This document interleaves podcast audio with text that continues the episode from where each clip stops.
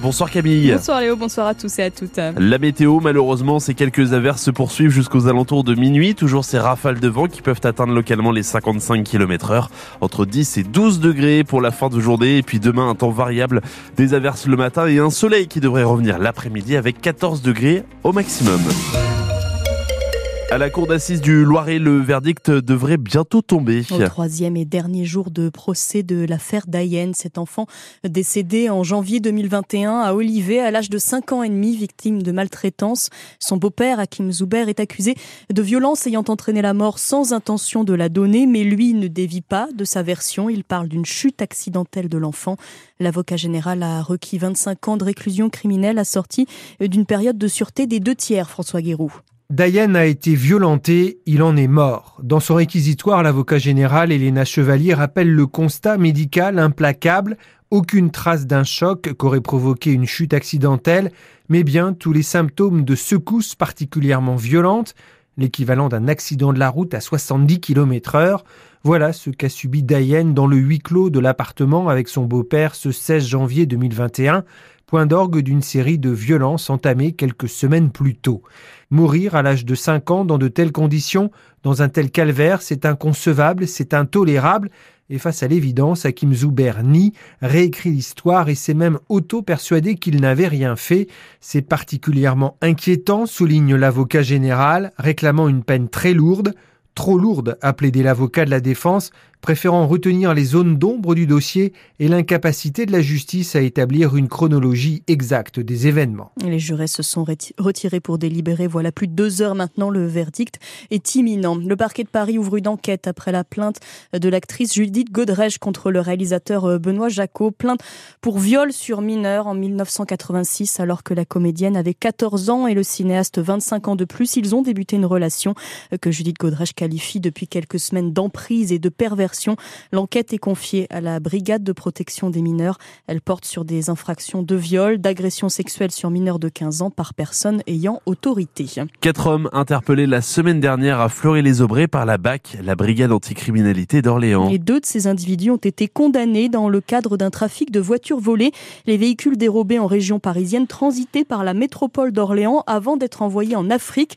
Trafic qui a pu être repéré grâce à la victime d'un de ces vols. Elle a sa voiture et a ainsi pu mettre la police orléanaise sur la piste des voleurs. L'hommage d'Emmanuel Macron aux victimes françaises des attaques du Hamas en Israël. Le 7 octobre dernier a été, selon les mots du chef de l'État, le plus grand massacre antisémite de notre siècle. Aux Invalides à Paris, à la mi-journée, Emmanuel Macron a rendu hommage aux 42 Français morts dans ces attaques, sans oublier les blessés, les otages libérés et aussi ceux toujours retenus par le Hamas, dont trois Français, Emmanuel Macron car nous sommes 68 millions de Français endeuillés par les attaques terroristes du 7 octobre dernier. 68 millions, moins 40 de vies fauchées. 68 millions, dont 6 vies blessées. 68 millions, dont 4 vies à jamais meurtries par leur captivité. 68 millions, dont trois vies sont encore prisonnières, pour la libération desquelles nous luttons chaque jour.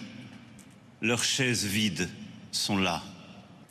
Orion, Orad, Ofer. Hommage alors que la guerre à Gaza a fait plus de 27 700 morts dans l'enclave palestinienne selon le dernier bilan du ministère de la Santé du Hamas. Et alors, on l'a appris tout à l'heure qu'un nouveau cycle de négociations va débuter demain en Égypte pour obtenir une trêve sur la bande de Gaza et un échange entre prisonniers palestiniens et otages du Hamas. L'acte 2 du remaniement se fait attendre, espéré pour ce soir. La seconde moitié du gouvernement Gabriel Attal pourrait n'être annoncée que demain. Loin d'être une, loin d'une formalité, cette composition doit prendre en compte des situations très délicates, celle d'Amélie Oudéa Castera notamment très contestée à la tête de l'éducation nationale après à peine un mois à ce poste. Connaissez-vous la Cosmétique Vallée, centre de ressources français et mondial pour la cosmétique, fondée à Chartres et très présente en Centre-Val de Loire? Elle fête ses 30 ans cette semaine. Plus de 3000 entreprises en France, près de 250 000 emplois dans toute la filière, de la recherche d'ingrédients pour les crèmes, les parfums, au conditionnement des produits et en passant par la logistique, la formation via les universités, dont celle d'Orléans. La Cosmétique Vallée aide ces sociétés à grandir, explique Philippe Bernard, fondateur et gérant de la firme orléanaise Green Pharma. L'intérêt de la Cosmétique Vallée pour des sociétés telles que les nôtres, c'est de pouvoir créer un lien entre les différents acteurs, de pouvoir fédérer à la fois des fabricants d'ingrédients tels que la société Green Pharma que je représente, euh, mais aussi de mettre en relation avec des grandes marques cosmétiques que peuvent être nos clients, de rencontrer des sous-traitants hein, qui peuvent nous aider, nous accompagner. Euh, ça crée un écosystème euh, très intéressant et dynamisant, mais il y a une autre dimension qui est intéressante, c'est de pouvoir être accompagné au niveau international. Quand euh, j'ai créé la société, euh, la Cosmétique Vallée était une petite euh, association. Maintenant, ils ont accéléré un peu plus vite que nous. Ils ont un beau rayonnement international. C'est ce qui nous a permis de passer aussi d'un stade plutôt local à un stade de développement national puis international grâce à l'équipe de la Cosmétique Vallée qui s'est bien développée et a acquis une dimension internationale maintenant. La cosmétique Vallée, un fleuron de l'industrie française dont on parlera largement demain avec notre invité de la matinale à 8h15. Ce sera Christophe Masson, le directeur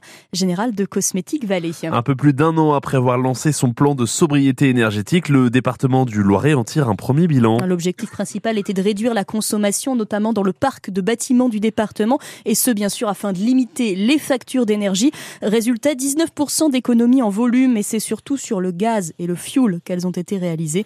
Pour le prochain hiver, le département prévoit des actions de sensibilisation auprès de ses agents, mais aussi un audit énergétique sur une trentaine de collèges et une vingtaine de bâtiments du SDIS, les pompiers du Loiret. Lyon face à Lille, Montpellier qui reçoit Nice ou encore le PSG tombeur d'Orléans au tour précédent qui accueille Brest. Suite des huitièmes de finale de la Coupe de France de foot ce soir, la première affiche Lyon-Lille démarre dans une demi-heure.